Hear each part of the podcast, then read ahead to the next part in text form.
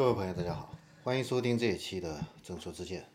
那这一期的话呢，我们来聊一下欧宝。那近日的话呢，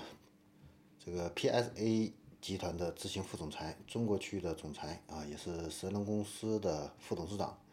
奥利维透露的话呢，PSA 跟这个 FCA 合并啊，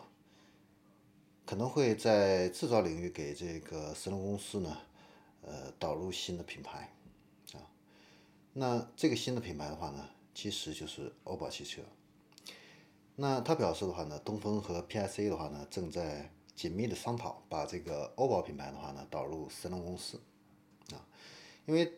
德国品牌的话呢，对中国的这个客户的吸引力还是比较大啊。而且呢，东风目前产品系列还没有德系的这样的一个品牌啊，所以的话呢，这也是为什么要导入欧宝非常重要的一个原因。那从过去的这个东风集团的一个财报情况来看的话呢，二零一八年啊，神龙汽车的话呢是亏损了三十五亿元。那二零一九年的话呢，销量的话呢是下浮了百分之五十五啊。那今年的话呢，一到五月份的话呢，降幅呢扩大到百分之六十七啊。那这次的话呢，如果神龙公司能够引入这样的一个欧宝品牌的话呢，也许会有这样的一个翻身的一个机会，因为呢，对于中国的这个消费者而言的话呢，欧宝呢并不是一个新的面孔。早在上个世纪九三年啊，一九九三年的时候，欧宝呢就进入中国市场，这个投放过运动旅行轿车英速亚，还有这个呃轿跑车雅特 GTC，还有这个旅行车赛菲利。好几款车型，那有这样的一个品牌的一个认知度，啊，但是呢，常年的一个亏损的话呢，导致这个欧宝的蓄力不足啊，在中国的一个发展的话呢，并不是很顺利。那在当时的话呢，欧宝是属于通用汽车，通用的话呢，在二零零九年引入这个欧宝的这个平台呢，对车型呢进行一个升级换代啊。那通用的这个几个平台啊，技术。啊，都是源自于这个欧宝，啊，那通用旗下的这个别克雪佛兰和欧宝的话呢，共享多个平台，啊，那二零一一年到二零一三年的话呢，欧宝呢在中国的一个销量的话呢，都是在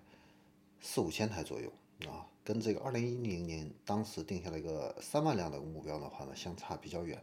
啊。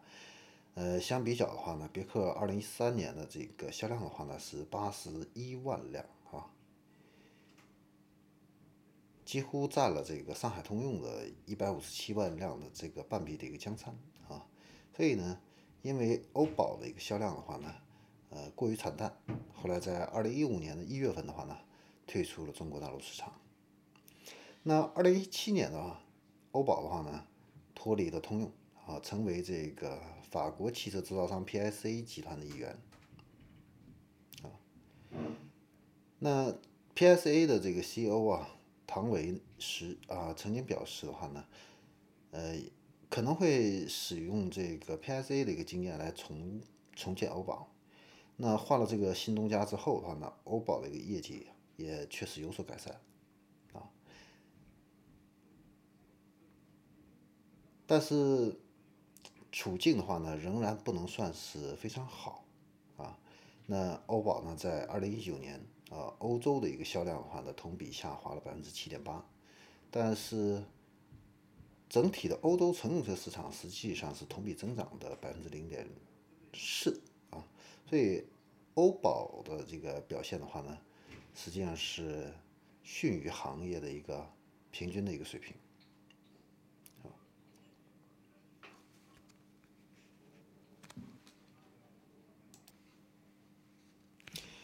呃，